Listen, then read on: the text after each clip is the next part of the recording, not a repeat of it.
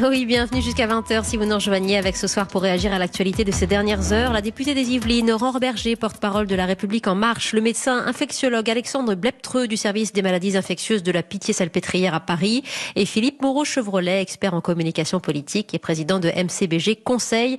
Bonsoir à tous les trois, merci de nous rejoindre pour vos analyses et vos réflexions. Nous reviendrons avec vous sur cette première semaine de déconfinement, plan progressif mais plutôt bien respecté par les Français.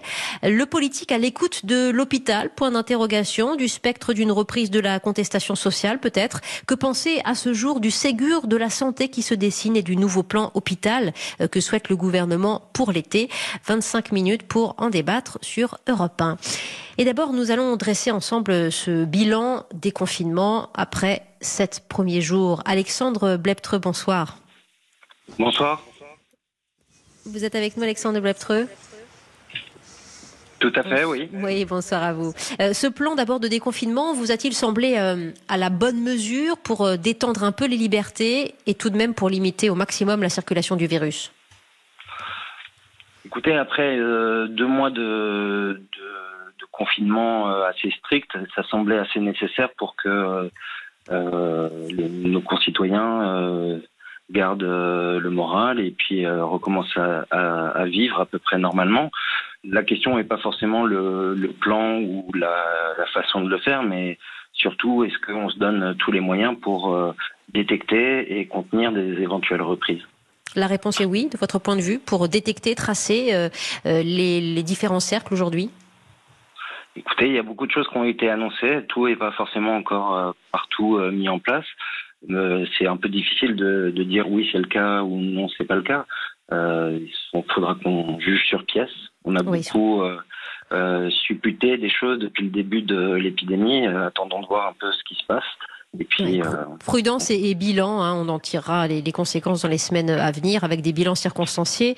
Euh, département des, Yvelines où vous retrouve ce soir Aurore Berger, euh, vous êtes élu député au cœur de cette région Île-de-France qui est restée au rouge, avec cela dit un bon bilan dans les transports notamment, même si le trafic a été faible, mais plutôt un bon respect du port du masque. Les Français ont compris, Aurore Berger?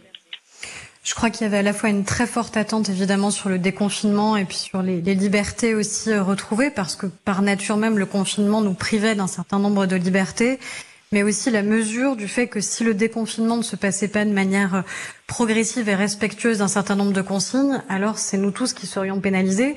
Donc honnêtement, moi je trouve que les franciliens se sont particulièrement bien euh, comportés, euh, à la fois sur la question du port du masque dans les transports en commun, dans les différents commerces où j'ai pu me rendre, c'était euh, systématique également. Et d'ailleurs, les mhm. commerçants eux-mêmes ont souvent mis à disposition, si besoin, des masques. Et il y avait évidemment le gel hydroalcoolique dans les librairies, souvent des gants aussi à disposition pour éviter le, le moindre risque. Donc je crois qu'il va falloir qu'on s'habitue, encore une fois, on le sait bien, tant qu'on n'aura pas de vaccin, il va falloir qu'on accepte de vivre avec le virus et donc qu'on accepte aussi euh, de vivre de manière un peu différente euh, de la vie qu'on connaissait avant.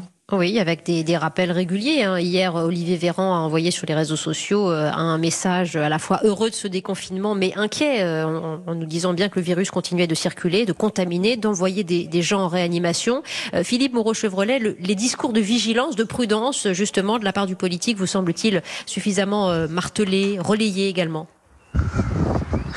Alors c'est un peu paradoxal parce qu'on a des très bons messages qui passent hein, sur le port du masque. Mmh. Il y a quand même quelque chose qui, euh, notamment en Ile-de-France, euh, a fonctionné, notamment euh, dans les transports, puisque la RATP relaie une information selon laquelle 98%, un peu plus de ses usagers porteraient le masque. Il y a un manque qui est celui de la tête de l'État, c'est-à-dire qu'on a quelque chose d'un peu surprenant, qui sont des messages assez bien relayés au niveau de la population, mais un ministre comme Castaner qui va déconfiner les plages sans masque.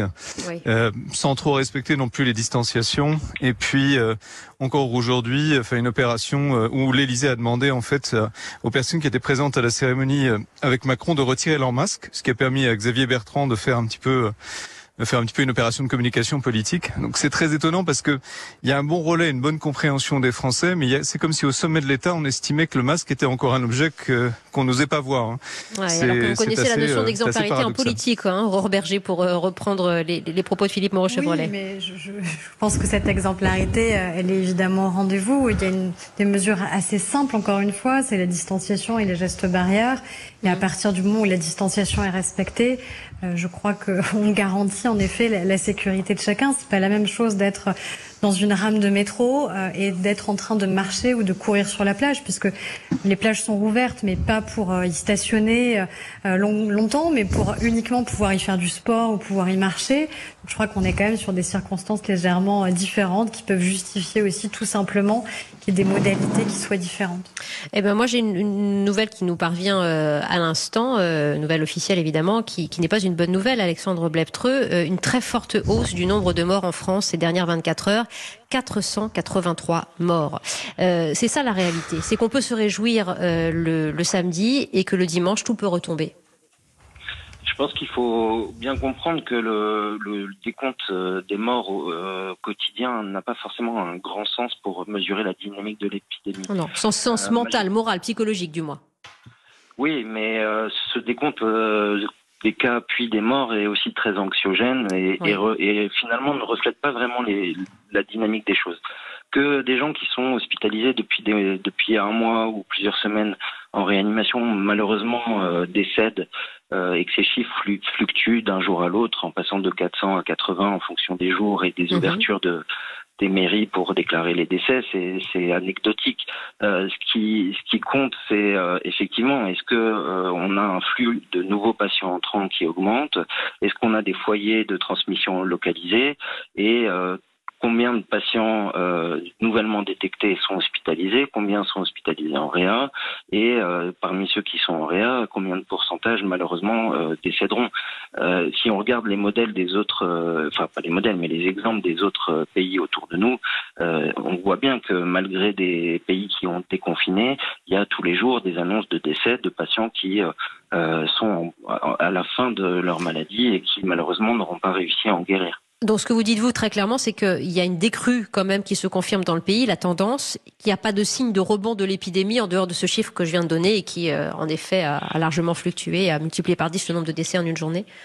C'est pas ce que je dis. Ce que je dis, c'est que le, chiffre de décès ne peut pas refléter euh, la dynamique euh, fine de l'épidémie euh, actuelle. Par contre, je ne serais pas aussi enthousiaste sur la fin de l'épidémie.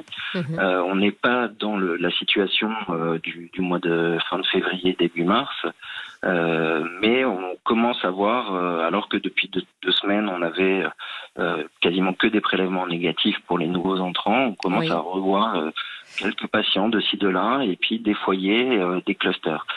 Euh, ça rejoint un peu votre première question, c'est-à-dire que la seule euh, solution qu'on peut avoir, et pour pas revivre ce qu'on a déjà vécu, c'est que effectivement, on applique enfin les recommandations de l'OMS qui sont annoncées depuis février, tester, tester, tester. Mhm. Une fois qu'on a testé les patients, les isoler, euh, et puis euh, gérer euh, l'évolution de la maladie en fonction des, des stades pathologiques de, des patients à partir des données solides qu'on a pu acquérir euh, lors de cette première phase, c'est-à-dire en fait euh, quand même au plan thérapeutique pas grand-chose. Bien sûr, bien sûr, oui, malheureusement, et géré en tout cas au, jour le jour euh, avec une adaptation en local.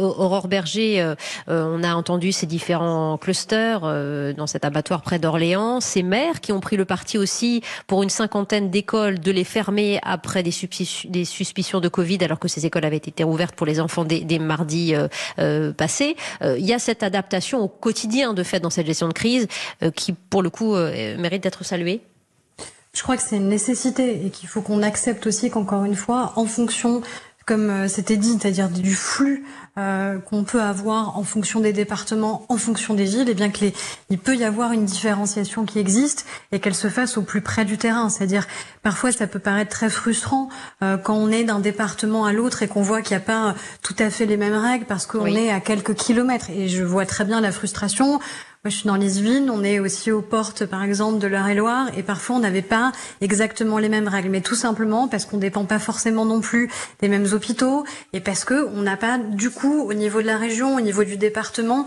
les mêmes risques de contamination. Et donc ça, il va falloir qu'on accepte. Vous l'avez dit, les, les, collèges, par exemple, rouvrent, mais ils rouvrent dans les zones qui sont euh, les zones vertes. Ils ne réouvrent pas, rouvrent pas, pardon, dans les zones qui sont plus tendues. Mais je crois qu'il faut qu'on accepte encore une fois cette différenciation qui n'est pas le fruit du hasard, mais qui est vraiment due à la fois à la capacité euh, de nos hôpitaux, la capacité de nos soignants, et puis encore une fois, le risque de contamination. Ça n'est pas parce qu'on déconfine que le risque de contamination, évidemment, a disparu. Et ça, je crois vraiment euh, que les Français l'ont bien en tête. Oui, accepter cette fragilité, euh, évidemment, et puis accepter aussi que progressivement euh, la, la, politique, euh, la société reprennent leurs droits, l'économie également. Et là, je voudrais vous interroger, Philippe Moreau-Chevrelet. N'hésitez pas à dialoguer, nous sommes à distance, mais vous pouvez dialoguer les uns les autres sur cette visite. Ça vous fera réagir aussi, docteur Alexandre Bleptreux. vendredi, visite surprise d'Emmanuel Macron à l'hôpital de la Pitié-Salpêtrière. comment peut-être interpréter sa, sa venue, d'abord pour vous, Philippe Moreau-Chevrelet alors c'est un exercice difficile pour Emmanuel Macron parce qu'il doit passer d'un logiciel qui était un logiciel, euh, disons, euh, libéral, où euh, les réclamations du corps enseignant, qui ont été très fortes hein, dans les mois précédents la crise, ont été largement ignorées. Hein. Ça n'a pas été, disons, au cœur de la politique du gouvernement, pour, pour mmh. parler par litote. Et là, il doit passer à quelque chose de différent. Il doit au contraire faire un virage, comme il le dit lui-même, hein, à 180 degrés, pour venir en aide aux soignants. Et du coup, ce qui est difficile, c'est le dialogue, parce que la crédibilité de quelqu'un qui a refusé pendant des mois des concessions et qui aujourd'hui vient vous voir en vous disant OK, je vous donne tout, entre guillemets, c'est elle, n'existe plus si vous voulez. Et du coup, les soignants en face lui disent mais on ne vous croit pas parce que vous, parlez d'une position qui était radicalement différente. Comment vous voulez qu'on enregistre ce changement de pied en quelque sorte? Peut-être que ce changement est sincère de la part du chef de l'État. Euh, mais euh, il ne peut pas être perçu comme sincère par les soignants et par le grand public, c'est encore plus difficile. Sans compter que sa majorité n'était pas hein. exactement euh, celle-ci. Ah oui, il l'a fait. Il a même mm. expliqué que c'était cruel pour lui. Bon, ça, ça mm. prouve qu'au moins à titre personnel, il, y a une réflexion qui se fait. Mm. Mais après, le, le problème éternel d'Emmanuel Macron est que la crise n'aide pas à résoudre. C'est d'où il parle. C'est dans communication, c'est vraiment important, c'est-à-dire de quelle position on parle. Il a été assez vite requalifié en président des riches par son opposition, et c'est un petit peu ce qui est du coup, aujourd'hui, comme il doit aller sur le terrain du social, ça devient véritablement compliqué. Donc il se cherche des modèles, Clémenceau, De Gaulle, euh, voilà, il se cherche des modèles et il oublie peut-être tout simplement euh, d'être lui-même, c'est-à-dire d'être Emmanuel Macron, quelqu'un qui bouscule la technostructure pour faire le déconfinement plus vite et qui peut-être pourrait la bousculer pour faire plus de social. Mais il faudrait trouver un autre euh, registre. Oui, il a fallu le Covid pour que vous réagissiez. Voilà ce qu'on lançait euh, Aurore Berger, des, soignants au chef de l'État vendredi. C'est une partie de la réalité? Vous pouvez euh, je pense évidemment la crise, elle, interroge de manière beaucoup plus claire sur le système de santé. Elle montre aussi ses forces de manière évidente sur la capacité, par exemple, de collaboration entre euh, la médecine libérale, la médecine de ville et l'hôpital. C'était aussi un, des grands paris d'avoir cette mm. collaboration beaucoup plus forte. Et la crise a permis de manière évidente cette collaboration et cette accélération de cette collaboration. Après, il y a un certain nombre de réformes qui étaient engagées et sur lesquelles il faut absolument pas revenir. Il faut aller plus loin. Par exemple, tout ce qui a été fait sur les enjeux de tarification à l'acte, dont on sait très bien les difficultés que ça a eu euh, sur un certain nombre euh, d'hôpitaux. Euh, de fait, ça, c'était déjà en train d'être remis en question. Donc il va falloir, encore une fois, aller plus vite de ce point de vue-là. On a augmenté les tarifs hospitaliers, ce qui n'avait pas été fait depuis des années. Donc tout ça, il faut le faire. la question, en effet, c'est est-ce que c'est suffisamment perceptible, suffisamment vite? Donc ça, c'est le premier point. Il y a la question de la revalorisation, notamment des salaires et des plus bas salaires. Et ça, c'est une nécessité absolue. Et il faut évidemment que ça aille très vite de ce point de vue-là, au-delà des primes qui ont été annoncées et qui vont pouvoir être versées ce mois-ci et des médailles euh, qui vous font peut-être réagir. Alexandre Bleptreux, il y a quelques instants sur Europe 1, je recevais ah, votre collègue de, de, la Pitié Salpêtrière, l'infectiologue Eric Combe, euh, qui se disait optimiste ce soir sur Europe 1 euh, et qui ajoutait que euh, le gouvernement ne pourra pas ne pas tenir ses promesses de ce plan nouveau, du nouvel hôpital. Écoutez, le professeur Combe, mon chef de service, j'aimerais avoir euh, sa, son optimisme, même si euh, euh, le ministre de la Santé avait dit qu'il était pessimiste quand il évoquait l'arrivée de l'épidémie. C'est quand même assez cocasse d'entendre d'entendre que le gouvernement avait déjà lancé des choses, avait déjà revalorisé les tarifs. Euh, oui, ils ont revalorisé les tarifs, mais en sachant très bien que le budget était déjà de 600 000 euros euh, déficitaire pour l'hôpital public. Et euh, je veux bien que M. Macron dise qu'il il hérite d'une situation, mais euh, je crois qu'il a été ministre au précédent quinquennat, dont un ministre qui s'occupait d'une partie des finances, si je, ne m'abuse. Donc c'est pareil, M. Véran il, était déjà là.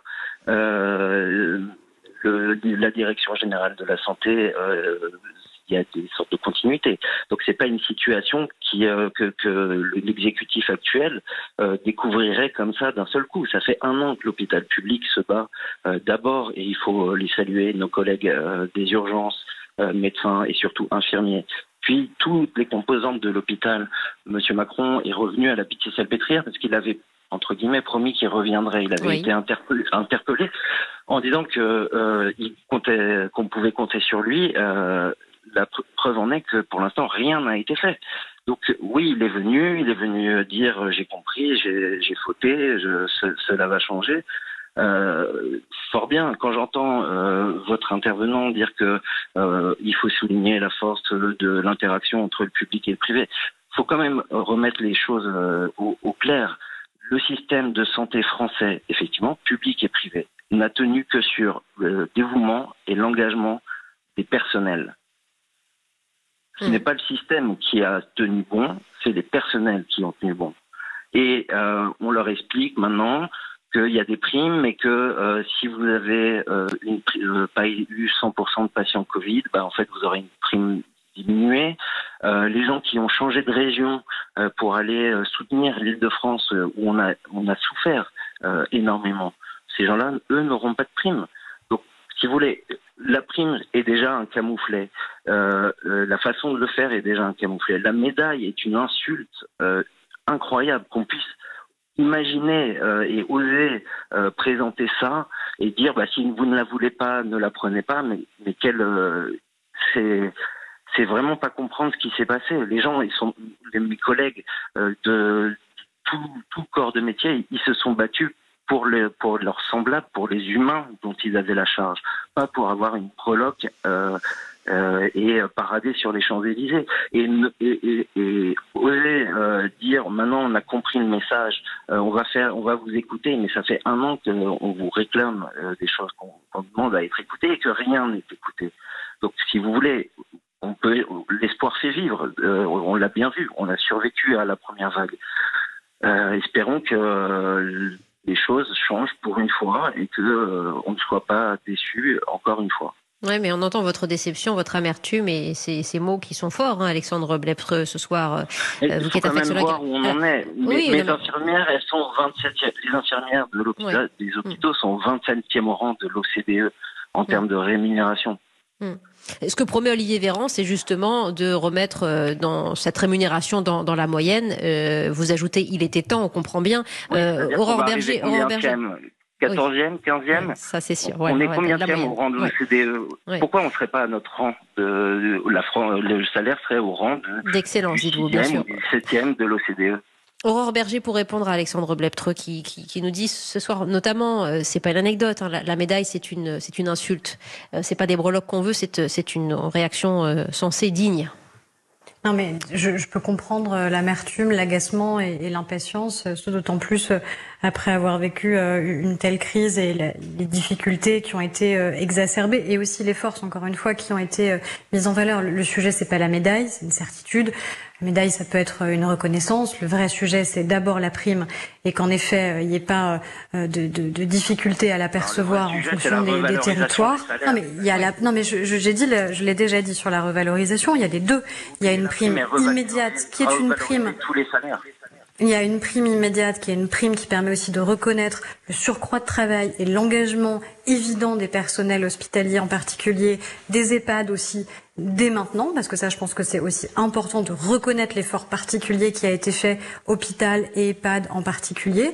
Et après, il y a évidemment la question de la revalorisation, puisque dès cet été, de toute façon, on va justement nous légiférer sur la question de l'hôpital. Donc c'est mmh. pas remis à dans trois mois, dans six mois, dans un an. C'est dans quelques oui. semaines que ça va être le, euh, examiné. a besoin de lits pour pouvoir prendre en charge les malades, a besoin de matériel, a besoin de locaux, a besoin de gens formés, a a besoin de flexibilité, pas en, termes de, ressources humaines, mais de flexibilité pour avoir un ou deux lits libres pour pouvoir faire face à toute euh, variation euh, saisonnière de la prise en charge des malades. On a besoin de revalorisation des carrières, on a besoin de pouvoir euh, donner de l'espoir aux jeunes, on a besoin que les femmes soient payées autant que les hommes. Tout ça, pour l'instant, rien n'a été fait. et, ça, ne, date pas, ça ne date pas de cette mandature. Oui, euh, merci vraiment pour ces pour ces échanges. Euh, gageons que que vous vous réconcilierez euh, sur ce qui sera annoncé dans ce plan pour l'hôpital. Philippe Moreau Chevrolier, il y a tant à faire et, et, on voit bien que le mot on va investir, cette formule martelée par Emmanuel Macron vendredi, va être prise au pied de la lettre parce que c'est bien ce qui manque, l'investissement humain, matériel d'abord. Oui, après il faut sortir de l'ambiguïté du mot investir. Hein. Ce qui a ce qui a déplu beaucoup au personnel hospitalier. C'est une logique qui était euh, une logique précisément d'investissement et de rentabilité. Donc il y, a, il y, a, beaucoup de réassurance à donner. On voit bien que tout est piégé dans, dans ce dans ce débat. C'était très c'est très émouvant d'écouter ces échanges. D'abord parce qu'on sent qu'il y a de la, enfin voilà il y a de la sincérité des deux côtés. C'est c'est simplement pas possiblement pas la même philosophie et pas les mêmes euh, parcours. Euh, et ce qui manque au gouvernement, je dirais, dans la crise, c'est c'est ce dont a quand même fait preuve Aurore Berger, c'est de l'empathie c'est-à-dire mm. la vraie empathie. C'est-à-dire en gros, euh, quand on va voir un hôpital, euh, ne pas répondre précisément si vous voulez pas de cette médaille, eh ben vous la prenez pas parce que ça c'est c'est horrible comme phrase. Enfin, ça, ça, ça tue la relation. Ça, ça ne oh peut pas être. Euh, ça dévalorise la médaille qu'on donne et ça ne reconnaît pas la, la, le problème en face. Donc, et puis c'est ne pas forcément aller dans un hôpital euh, tout de suite, attendre, ne pas se précipiter, construire les choses et donner l'impression que ça y est, on rentre dans un dialogue sérieux et pas juste dans des mesures de court terme. Ça fait des mois et des mois que cette crise euh, est en germe. Ça, ça s'est vraiment très accentué avant la crise, donc ça ne pouvait pas être aussi autrement que très difficile pour le gouvernement aujourd'hui. Mais il faut vraiment donner l'impression euh, ou au personnel hospitalier qu'on l'a compris et qu'on donne des réponses de long terme et qu'effectivement on parle de revalorisation et pas de prime parce que la prime c'est ponctuel. La revalorisation c'est du long terme. Et euh, il y, a, y, a, juste un point que je voulais ajouter, c'est que ce qu'il faudrait, c'est de l'exemplarité. Mhm. Et euh, en matière médicale, je voulais juste ajouter ça parce que le gouverneur de New York, Andrew Cuomo, qui est vraiment admirable dans sa gestion de la crise euh, là-bas, euh, s'est fait tester par exemple devant les caméras. Ils ont, ils ont, il a fait le test pour montrer comment ça se passait. Et je pense que c'est ça qu'il faut, c'est de l'exemplarité vis-à-vis de l'hôpital, mais aussi vis-à-vis de la population, et que les politiques mouillent la chemise dans tous les sens du terme et montrent qu'ils sont vraiment dans la crise et pas juste extérieur à la crise en train de réparer un moteur qu'ils ne comprennent pas. Eh bien, merci euh, aussi pour votre euh, éclairage et pour vos mots ce soir. Philippe Moreau Chevrolet en dialogue avec euh, le médecin infectiologue Alexandre Bleptreux de la Pitié-Salpêtrière. Échange fort avec également la députée Aurore Berger, porte-parole de La République En Marche. Merci pour ce débrief sur Europe 1.